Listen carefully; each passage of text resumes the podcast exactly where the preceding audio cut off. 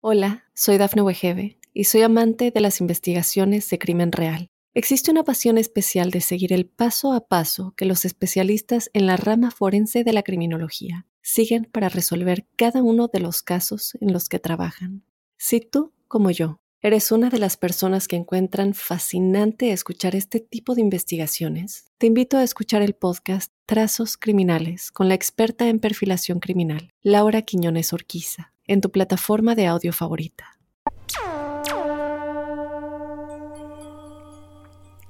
Buenos días, buenas tardes, buenas noches y bienvenidos a un nuevo episodio de La Huella OVNI. En este caso, el número 40.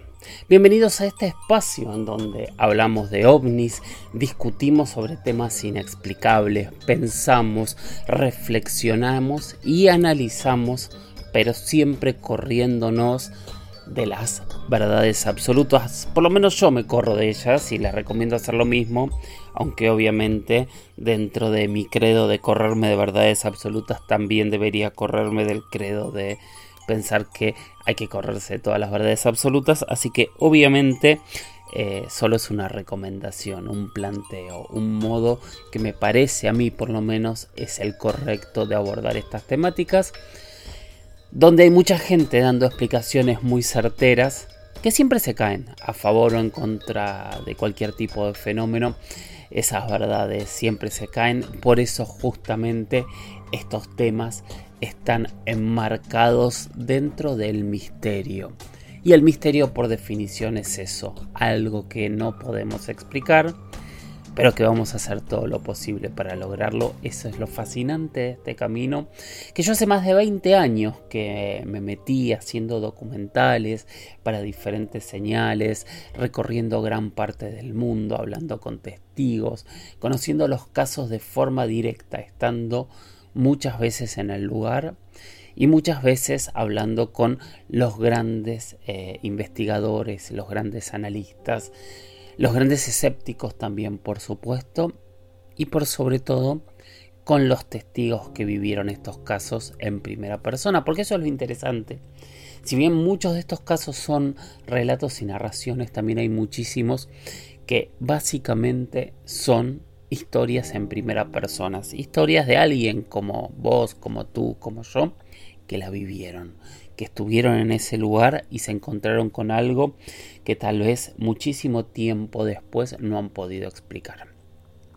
Soy Jorge Luis Zuckdorf, a mí me encuentran en redes, en Instagram soy arroba Jorge Luis S. Oficial, en Twitter soy arroba Jorge Luis S-77, tengo un mail para que me manden mensajes, preguntas, planteos, que es las historias de George, las historias de George arroba gmail.com. Tengo un WhatsApp para que me manden audios, que es el más 54 911 60 45 41 50 más 54 911 60 45 41 50. Bueno, eh, ¿por qué les doy mis vías de comunicación? Porque este programa funciona por y para ustedes. O sea, la columna vertebral del programa son sus preguntas, son sus sugerencias, son sus planteos y por supuesto también para este programa es muy importante que me manden audios con experiencias en primera persona, experiencias que ustedes o algún conocido haya vivido, las ponemos al final del programa, no analizamos, no comentamos, no juzgamos, solo escuchamos para ver si alguno de ustedes ha tenido una experiencia similar. Estoy trabajando en un nuevo proyecto que va a ser poner todas estas experiencias juntas porque cuando uno empieza a escucharla realmente son asombrosas y alucinantes. La primera pregunta de hoy, que la verdad que es fascinante, tengo tres o cuatro preparadas, pero yo conociéndome creo que nos vamos a quedar con una sola hoy, debo confesarlo. Es un audio, así que si les parece, vamos a escuchar el audio. Hola Jorge, saludos. Eh, quería preguntarte si sabías algo sobre los paracaidistas de Maipú un caso de avistamiento ovni en Santiago. Hay videos en YouTube y en internet sobre el caso. Resulta que hace no mucho tiempo yo en un cerro de Santiago eh, vi un, un espectro similar a lo que se ve en, en el video que te estoy mencionando. ¿Podrías investigar algo, por favor? Ilústrame. El audio pertenece a Cartes Bamonde, que obviamente nos escribe desde Chile. Eh, después estuvimos charlando y me mandó imágenes y demás, que si él me autoriza voy a subir alguna a, mis redes, después le voy a preguntar. Pero el caso de los eh, paracaidistas de Maipú en Chile es uno de los casos más extraños y renombrados que hay también con ciertos puntos de polémica, que es lo que yo varias veces analicé para hacerlo en alguno de mis documentales y lo terminé dejando afuera, especialmente por no encontrar a los testigos directos. Ya ha pasado tiempo también y eso podría explicar muchas cosas, pero es un caso sorprendente y cuando empecemos a analizarlo y desgranarlo paso a paso van a ver que eh, es más sorprendente de lo que creemos. Básicamente esto ocurrió entre fines de enero y principios de febrero del año 1998. Varias personas en esa época terminaron viendo eh, algunos objetos que parecían ser humanoides, o sea que tenían brazos, piernas, torso, que parecían estar volando en el cielo. Se los llamó paracaidistas porque a primera vista muchos pensaron que eran paracaidistas, pero eh, con el tiempo se quedaban estáticos, empezaban a volar eh, y empezaban incluso a, generar movimientos, según los testigos, en contra de las corrientes de viento y demás. O sea, claramente eh, lo estaban haciendo a voluntad y de manera inteligente.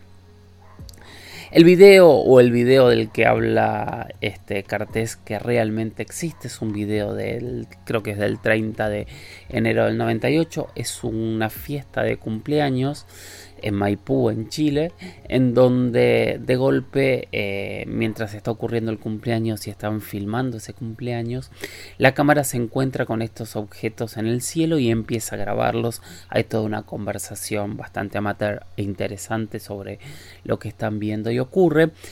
Y ven siete de estos personajes, objetos o, fenómenos eh, anómalos, como quieran decirlo, en el cielo. Estos siete objetos ellos primero piensan que son paracaidistas y después cada uno empieza a moverse de una manera extraña. Es casi como si estuviesen flotando o volando en el cielo. Eh, no se ve ningún tipo de propulsión. Eh, como les digo, van en, diferentes este, eh, direcciones y este video completo dura alrededor de 15 minutos. Obviamente se generó un gran debate y cuando esto se hace público se empieza a investigar e indagar qué eran estos eh, paracaidistas de Maipú. Y las primeras este, conclusiones de, de, grupos científicos y escépticos era que se podía tratar de bolsas que estuviesen flotando a gran altura. Esto se descarta cuando se confirma que están volando en contra del viento. Entonces, en ese punto también se descarta la segunda hipótesis que se trate de algún tipo de globo aerostático, meteorológico, etcétera, porque también estos globos, este, obviamente, vuelan al capricho del viento. Em, se observa en, imágenes más detalladas que, que no tienen eh, ningún tipo de propulsión. Y cuando se empieza a ampliar la imagen, que esto seguramente es lo más interesante que tiene, eh, se descubren pequeñas esferas, eh, objetos circulares alrededor, más allá que obviamente se confirma que no se ve propulsión y que no se los ve atados a nada o que tengan algún tipo de, de, paracaídas o, o, algún, o que sean parapentes, porque la otra opción que se planteó en un momento es que eran parapentes, pero por el tamaño, altura y demás, diferentes expertos calcularon que estaban volando entre 500 y 1500 metros de altura, que es una altura demasiado, demasiado alta para un parapente, así que también ahí se descarta eh, el parapente, la cantidad de tiempo que estuvieron volando, este mismo concepto de la altura. Eh, quitaría cualquier artefacto de estos que hay hasta el día de hoy para poder volar, tipo los jetpacks y demás. eh, son casi como como un Iron Man, ¿no? Yo, pienso y siempre pensé que, que, es el concepto del Iron Man lo, lo que se terminó viendo. La CEFA, que en ese momento era la Oficina de Investigación del Fenómeno OVNI de la Fuerza Aérea Chilena, investigó los videos, eh, no pudo dar una conclusión definitiva, así como diferentes eh, agencias de Estados Unidos que también investigaron los videos y no pudieron darle una definición eh, a qué era lo que habían visto los vecinos de Maipú en, esos, en esas fechas de 1998. Entonces pasa justamente a, la historia, eh, a, los anales de la investigación del fenómeno ovni, el caso de los paracaidistas de Maipú, como uno de esos casos en donde no hemos podido encontrar una explicación. Claramente había algo volando, hubo muchos testigos y era muy muy interesante eh, poder escuchar qué era lo que decían. Honestamente yo no pude dar en mis investigaciones en Chile con, testigos directos de este caso. Si alguien conoce algún testigo directo de este caso, realmente me, encantaría poder este, conversar con ellos, pero al día de hoy yo sí he hablado con los investigadores que, que, analizaron los videos, eh, he hablado con muchos este, ufólogos eh, que, que se han dedicado a tratar de explicar este caso y la verdad es que no tiene explicación. Ahora, la pregunta que yo me hago es, ¿estamos hablando de un caso aislado o algo que ocurre eh, en muchos lados y en muchos tiempos? Es interesante que justamente la, pregunta que hace Cartés se plantea y se basa en un punto donde él dice yo vi algo similar. Y cuando nosotros hablamos de eh, humanoides volando, eh, que es un tema fascinante. Eh, es increíble que nos podemos ir a la historia, nos podemos ir a casos actuales y vamos a encontrar miles de testigos en el planeta eh, hablando de, esto. Primero que nada, y yéndonos a la historia, podemos hablar de los miles de dioses voladores que hay en los relatos religiosos de todo el mundo desde Thor en los relatos nórdicos, hasta uno que a mí me llama mucho la atención y me gusta mucho, que es Makemake, que es el dios creador de la humanidad y de la fertilidad para los Rapanui, para los habitantes de la isla de Pascua, que era un, un hombre pájaro justamente y que todos los años se hacía una ceremonia en donde a una persona se la vestía de, de hombre pájaro y lo que decían los relatos es que este hombre pájaro había bajado volando. Tenemos las narraciones de, cómo Pachamama llega a la tierra, tenemos las narraciones de cómo se va Quetzalcoatl eh, volando hacia el horizonte. O sea, en todas las, en todas las historias nos vamos a encontrar con estos eh, hermanos mayores, estos seres de las estrellas, estos dioses creadores que bajan y suben a la Tierra volando. Y esto es interesante, ¿no? Porque pasamos hablando de un caso del 98 y ahora nos estamos yendo a casos que tienen 1000, 2000, 3000, 4000, 5000 años de, de, de, antigüedad en donde los relatos nos hablan de alguna manera de lo mismo interpretado de otra forma, ¿no? Pero nos hablan de seres humanoides, en muchos casos como en Pascua o como en Egipto o en esta dualidad que podría ser este Quetzalcoatl o Kukulcán o, o, tantos otros dioses eh, que también llegan volando a veces son este tienen eh, son, son seres mitad animal, mitad hombre, o a veces directamente son hombres o humanos o humanoides este, llegando. Pasa con los Anunnaki también. O sea, en todas las, culturas hay historias y relatos que de hecho lo hemos hablado mucho, por eso no quiero profundizar en cada uno, porque si no esto duraría muchísimo tiempo. Pero religiosamente hablando, hay muchos humanoides volando y bajando a la Tierra que las personas de ese momento lo interpretaban como dioses. Bueno, hablamos del 98, hablamos de, de, de, la antigüedad y para mí automáticamente quise hablar de algo que sí que no habíamos hablado nunca y que es un mito, pero que es un mito que tiene que ver mucho con esto, que es el mito, no sé si alguno lo, lo habrá escuchado alguna vez, que es el hombre polilla. El hombre polilla es un mito de una especie de humanoide negro con alas bastante alto y que se lo ha visto eh, en diferentes lados, especialmente del continente americano. El primer relato que hay del hombre eh, polilla es en el estado de Virginia, en Estados Unidos, en 1966, 14 eh, y 15 de noviembre dos matrimonios estaban paseando, estaban manejando en, una zona donde se guardaban rezagos de, la Segunda Guerra Mundial y ellos dicen que observaron en el camino una criatura como de más de dos metros de altura que tenía eh, unas especies de alas plegadas en la espalda y que tenía unos ojos rojos muy muy profundos eh, y grandes que parecían incluso como faros de, autos. Ellos se asustaron. Eh, diez años después empezó a aparecer un ser similar del otro lado del Atlántico en Inglaterra, eh, en la localidad de Maunan, en donde la criatura se la describía exactamente igual pero ya no hablaban de una polilla, sino que hablaban de un búho monstruoso. Este hombre búho también eh, volaba, también tenía alas, también tenía más de dos metros.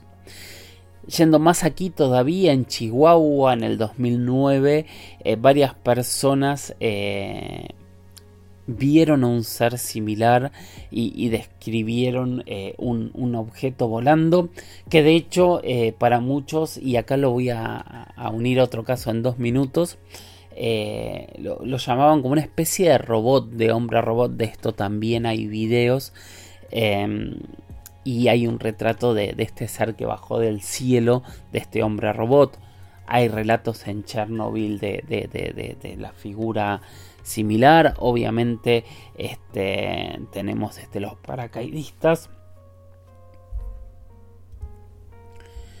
Pero también en 2013 hay relatos de, este tipo de seres eh, también en, Santiago de Chile. O sea, eh, son objetos que se van encontrando y que en los últimos años van apareciendo en diferentes lados. Obviamente también hay mucho de, mito de internet, de esto que nosotros empezamos a poner eh, el relato y aparecen estos eh, humanoides y muchas veces es muy difícil poder distinguir qué es verdad y qué está armado, qué sé yo. Eh, en el 2023 aparecen videos de una especie de humanoide volador en, en Texas, que, están estos, estos videos. Eh, aparece otro video de otra especie de humanoide volador también en el 2022 en Perú. Eh, o sea, si ustedes ponen humanoides voladores en YouTube, se van a encontrar con muchísimos videos. Que obviamente esos videos eh, es muy difícil determinar si alguno es verdad o no. Pero sí es interesante ver cómo cuando nos vamos hacia atrás en el pasado, nos vamos encontrando con casos que tienen eh, un sustento de que algo vieron y sobre todo apoyados en, en, esta prueba, en esta evidencia tan fuerte que es la que ocurrió en Maipú, Chile, en 1998. Algunos hablaban de robots y a mí me parece que es interesante, eh, que ahí recomiendo que si no conocen el caso se vayan a mi canal de YouTube, hay un video largo en donde hay muchas entrevistas todas puestas eh, para hablar de los hombres de negro de Guasimal. Estos seres que están descritos por los propios testigos de, esta región de Colombia como unos seres de más de 2 metros de altura, con un físico fuerte, cubiertos con una especie de, de traje de látex negro muy brilloso o algo similar, con de alguna manera rasgos humanoides, pero, pero casi robóticos para muchos de esos testigos. Y yo recuerdo como uno de los testigos, en realidad creo que son varios, pero uno en especial, habla de cómo eh, estos seres con una facilidad asombrosa saltaban y se elevaban varios metros, muchos metros, y caían eh, en otro lugar de, del campo en, apenas unos segundos, casi volando. Entonces a mí no me quedaba otra que pensar también en unir eh, este concepto de, de, estos seres robóticos voladores con lo ocurrido en Chihuahua y de alguna manera todo se concentra en lo mismo. Eh, los testigos del 98 de Maipú que no tenemos claro cuántos fueron, o sea, de hecho por suerte este video se dio a la luz, este video de, un cumpleaños que, es un video real. Eh, y que se sostuvo con muchos otros este, relatos nos ayuda a comprender, nos ayuda a entender que realmente algo ocurrió. Y cuando nos abrimos al mundo, vemos como en diferentes épocas se lo fue llamando de distintas maneras. Se lo llamó dioses, se lo llamó hombre polilla, se lo llamó hombre búho. Muchos de esos relatos también a mí me hacen acordar a, ciertos relatos de, ángeles, tanto eh, de, de, relatos bíblicos como de relatos de testigos en diferentes momentos del mundo. Entonces eh, vemos y nos encontramos que realmente eh, hay muchos relatos de seres bajando del cielo, volando, eh, sin ningún tipo de, de, de, tecnología conocida por nosotros, o sea, no vemos propulsión, no vemos absolutamente nada. Muchos se preguntan si lo del 98 pudo tratarse de algún tipo de prueba de tecnología, más allá que el jetpack eh, no, no, no vuela de esta manera y menos a esa altura. Y obviamente sí podría tratarse de cualquier tipo de tecnología. Pero también lo que nos ayuda a, descartar esto son dos cosas. Una lógica y es que yo no creo que este tipo de tecnología se, pruebe eh, en un lugar poblado con tanta gente, con tantos testigos, en donde se pueda generar tal escándalo en el cual esta tecnología básica y rápidamente dejaría de ser una tecnología secreta. Y por otro lado, lo otro que a mí me llama la atención es el factor tiempo. O sea, estamos hablando del 98, son 25 años después. Creo que es más que un tiempo prudencial para que una tecnología secreta eh, se vuelva pública, tanto para uso civil e incluso para, para uso en guerras, ¿no? Yo creo que si ya existiese esa tecnología, ya hubiésemos visto eh, soldados en, en, Ucrania, en Israel, en cualquiera de, los conflictos bélicos de los últimos tiempos, llegando y yéndose eh, en este tipo de tecnología. Creo que eso de alguna manera, para mí, desde mi mirada, podría descartar que fuese algún tipo de tecnología probada. Obviamente, a menos que esa tecnología haya salido mal, que, es un gran punto para decir por eso dejó de utilizarse. Esto la verdad que es válido y, puede suceder, pero qué sé yo, no se los veía volar tan mal a, estos paracaidistas de, de Maipú. Ahora sí, o cuando termine el programa, te recomiendo ir a ver el video de, los paracaidistas de Maipú. Yo lo voy a, poner en mis redes eh, para, que, para que puedan observarlo porque de verdad se van a sorprender.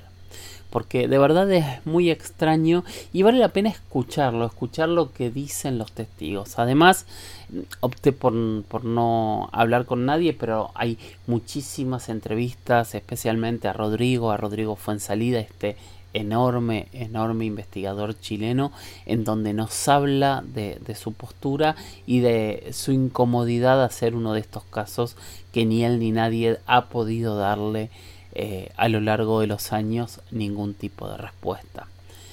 Cabe hacer una última mención a la CEFA que hoy ha cambiado su nombre para entender eh, que es muy interesante la seriedad y la honestidad intelectual en en las eh, en las eh, en, en, en, los, en las altas esferas en la dirigencia en, en, los personajes que desde lugares oficiales en Chile se dedican a entender o intentar comprender desde hace ya tantos años qué son estos fenómenos, eh, hablando con profesionales de diferentes áreas, tratando de mantenerse objetivo con, con las temáticas que investigan y demás, de verdad debo quitarme el sombrero para, para la investigación oficial y también no oficial, por supuesto, chilena sobre los fenómenos aéreos anómalos. Este fue el primer caso. Como les decía, vamos 24 25 minutos de, de, programa como lo intuía, pero me parecía que era fascinante tratar de hablarlo de, desde diferentes puntos de vista para, para poder analizarlo. Hola, soy Dafne Wegebe y soy amante de las investigaciones de crimen real. Existe una pasión especial de seguir el paso a paso que los especialistas en la rama forense de la criminología siguen para resolver cada uno de los casos en los que trabajan. Si tú, como yo, eres una de las personas que encuentran fascinante escuchar este tipo de investigaciones, te invito a escuchar el podcast Trazos Criminales con la experta en perfilación criminal, Laura Quiñones Orquiza, en tu plataforma de audio favorita. Así que vamos a ir rápidamente con una segunda pregunta que es un pedido de reflexión en el cual voy a tener que leer una, nota para poder reflexionar, pero me parece que vale la pena. Eh, Chabelita Gutiérrez dice, me gustaría tu opinión, es una nota de culturacolectiva.com que dicen los extraterrestres que quieren eh, conquistar la Tierra. Y dice, las teorías de conspiración se superan todos los días, desesperados por contestar algunas preguntas que la ciencia y la filosofía no han logrado resolver con total seguridad y convicción a lo largo de la historia universal. ¿Dónde venimos? ¿Hacia dónde vamos? ¿Existe Dios? ¿Tenemos algún propósito? ¿Estamos solos en el universo? La ciencia teoriza sobre la gran posibilidad de que exista vida inteligente fuera del, del planeta Tierra. Matemáticamente el cosmos ofrece un alto número de probabilidad de que haya extraterrestres, sin embargo no se ha podido confirmar nada, pero las ciencias exactas nunca han sido un impedimento para que los conspiranoicos desarrollen teorías descabelladas sin sustento como aquella que habla del dominio de tres razas alienígenas sobre el planeta Tierra. Esta teoría únicamente se basa en, en, conjeturas en los relatos de personas que aseguran haber sido contactadas con seres no terrestres y algunas leyendas ancestrales de diferentes civilizaciones antiguas que hacen referencia sobre tres razas en concreto, reptilianos, grises y reptilianos. Y pleyadianos, perdón.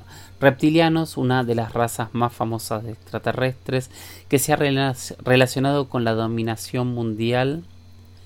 Perdón, vamos a leerlo de nuevo. Una de las razas más famosas de extraterrestres que está relacionada con la dominación mundial son los reptilianos o reptoides, provenientes de los draconianos. Físicamente tienen un cuerpo parecido al del humano, con una gran estatura y características de reptil como ojos alargados, amarillos, etc. Se dice que es una raza guerrera, eh, competitiva, basado en una jerarquía de un sistema político militar. Los grises son una representación extraterrestre por excelencia, pequeños humanoides delgados, ojos alargados, supuestamente vienen de la constelación de Orión y son los responsables de la mayoría de las abducciones. Y los pleyadianos son de las Pléyades de Tauro, un conjunto estelar al que también pertenece nuestro Sol. Sus habitantes son muy parecidos a los humanos, pero esta civilización cuenta con un grado superior de evolución, a lo cual les permite convivir en total paz, amor y armonía, además de dominar técnicas como el viaje en el tiempo. Em, bueno, la pregunta es, eh, ¿qué opino de esta nota? Esta nota tiene un, sesgo de, opinión para mí demasiado grande, donde eh, termina entronizando a, la ciencia, cosa que en un punto a mí me parece bien, pero termina denostando a quien no cree o cree en otras cosas. Usa la palabra conspiranoico de, una manera peyorativa y, ya lo que dice que va a plantear lo plantea como algo ridículo. Mi mirada básicamente en este caso es si vos pensás que algo es ridículo, eh, no lo cuentes. No lo cuentes porque estás, empezaste diciendo que lo que vas a decir es una estupidez. Para decir estupideces es mejor siempre no decir nada, creo yo. Eh, ¿Cuál es mi opinión sobre, sobre el punto de fondo? ¿no? Si realmente podría haber eh, tres civilizaciones secretas eh, peleándose el poder de los seres humanos. Obviamente, eh, como una primera mirada, cuesta pensar que a mí me cuesta pensar que de verdad haya tres civilizaciones totalmente secretas y que ninguno del común de los seres humanos lo sepamos. Pero esto no significa que no sea cierto, significa que a mí me cuesta que esto sea real. Ahora, eh, cuando uno se va a los relatos del pasado, eh, que esta nota lo primero que hace es también denostar los relatos del pasado, eh, cosa que me parece que se equivoca mucho en denostar los relatos del pasado, encuentra que hay muchos seres similares a estos contados en libros antiguos de todos lados. Y después tenemos la enorme cantidad de contactados y gente que ha vivido experiencias cercanas al tercer, cuarto y quinto tipo, en donde hacen este tipo de, de, relatos, qué sé yo, es muy fácil hacer una crítica desde un escritorio.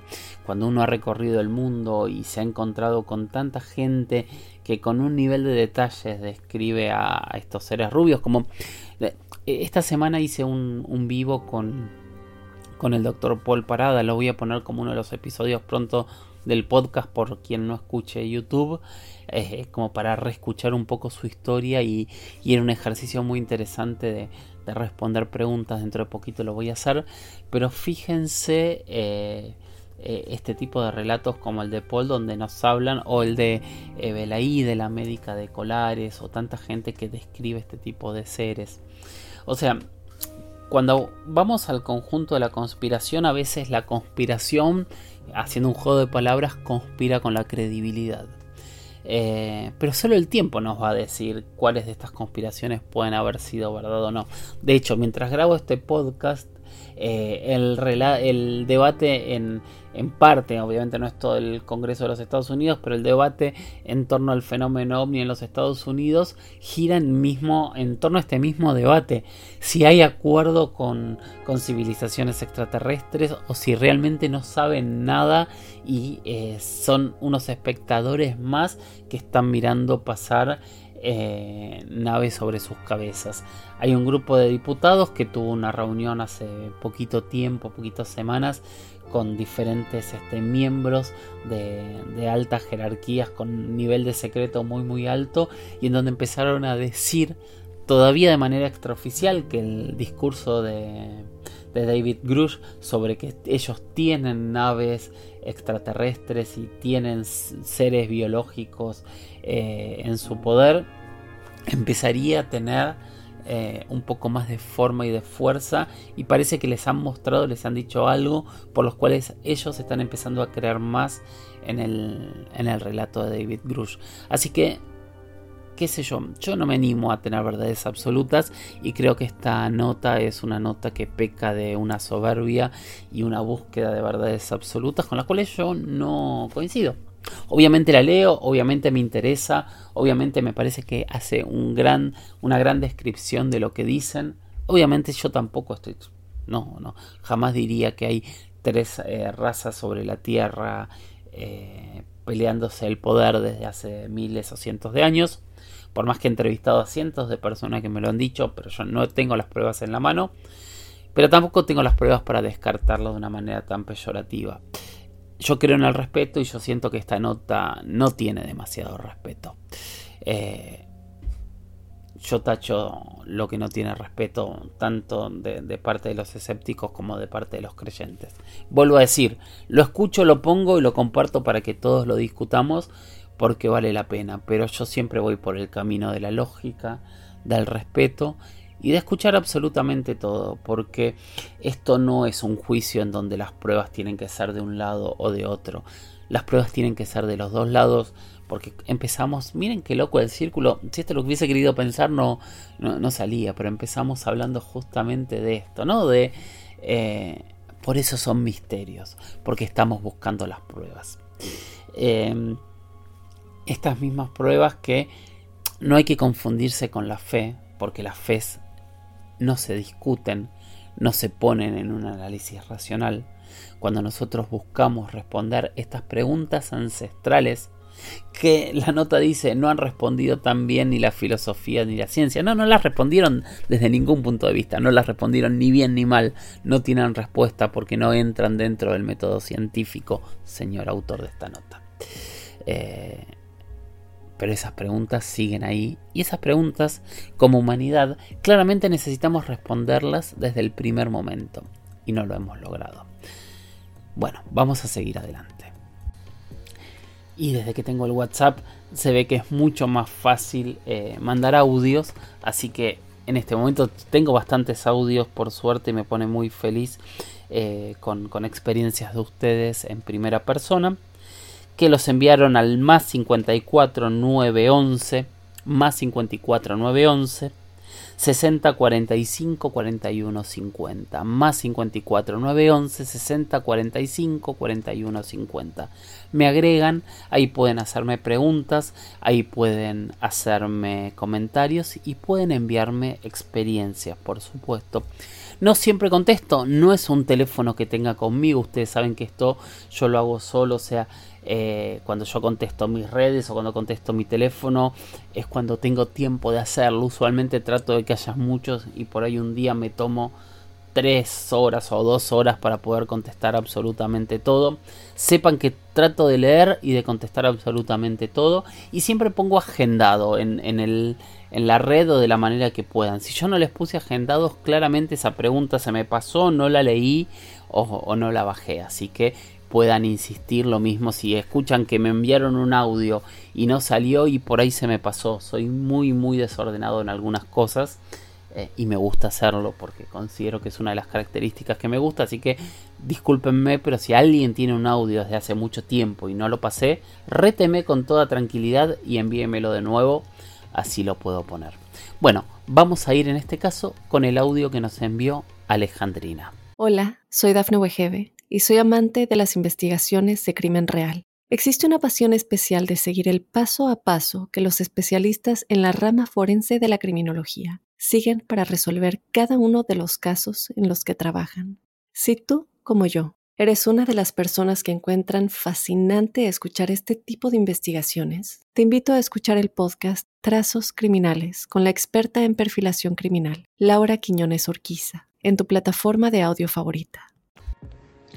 Hola, ¿qué tal? Em, esto es un mensaje para la huella OVNI, mi nombre es Alejandrina. Eh, bueno, era para contarles que el día lunes 8 de enero, en la madrugada, con exactitud a las 3 y 50, viniendo de Córdoba en ruta 9 por la autopista Rosario-Buenos Aires, antes de llegar a Zárate, vimos junto con mi marido un ovni cigarro, o creo que fue un ovni cigarro, digamos, yo buscando, viste, googleando y eso vi que que era la misma forma como si fuera de un cigarro.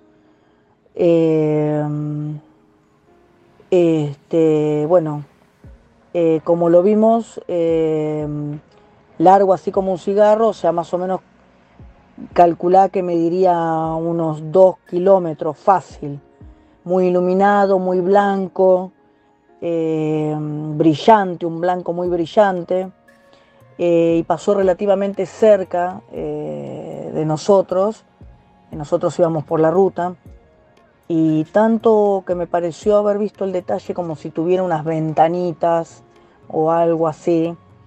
Em, podría ser como un cigarro, podría ser como un gusano largo, por decir, este, o bueno, mi marido dice como si fuera un tren, pero algo así, viste, bien, bien, bien largo y aparte tipo como si fuera una em, este, una nave nodriza.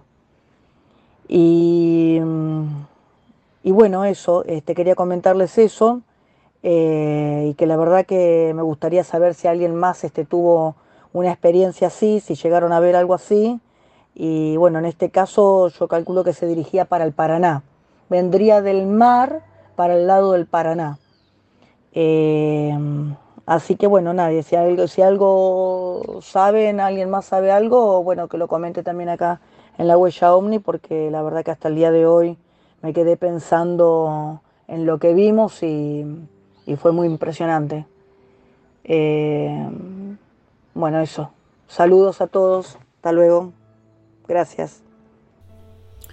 Muchas gracias Alejandrina. Y bueno, quedamos en a ver si pueden difundir este audio, si pueden ver, a ver si alguien más vio lo mismo, se puede comunicar conmigo al más 54 911 60 45 41 50 más 54 911 60 45 41 50 a mi Instagram arroba Jorge Luis S oficial a mi Twitter arroba Jorge Luis S-77 o a mi, a mi, mail las historias de George, las historias de George arroba gmail.com.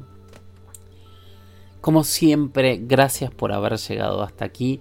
Para mí es un privilegio muy grande y un honor muy grande poder estar hablando y poder darles esta información a ustedes. Eh, les pido que me sigan enviando preguntas y sobre todo experiencias para poder seguir construyendo este espacio entre todos. Y gracias, gracias de verdad.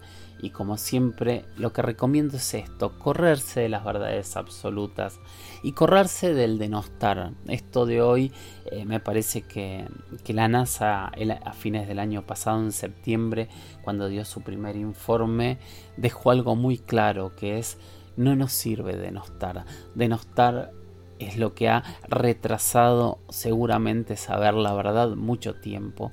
Hay que escuchar a todos, hay que eh, tener la mente abierta y obviamente hay que descartar después lo que no sea cierto o lo que sea descartable sean mentiras y errores.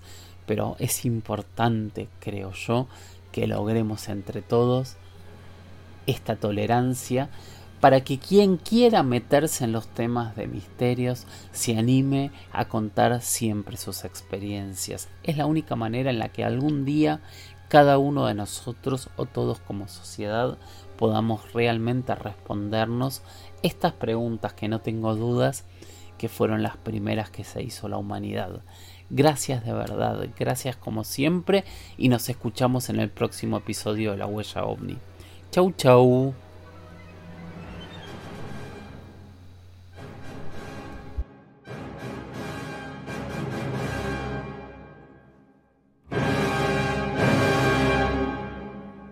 Hola, soy Dafne Wegebe y soy amante de las investigaciones de crimen real. Existe una pasión especial de seguir el paso a paso que los especialistas en la rama forense de la criminología siguen para resolver cada uno de los casos en los que trabajan. Si tú, como yo, eres una de las personas que encuentran fascinante escuchar este tipo de investigaciones, te invito a escuchar el podcast Trazos Criminales con la experta en perfilación criminal, Laura Quiñones Orquiza en tu plataforma de audio favorita.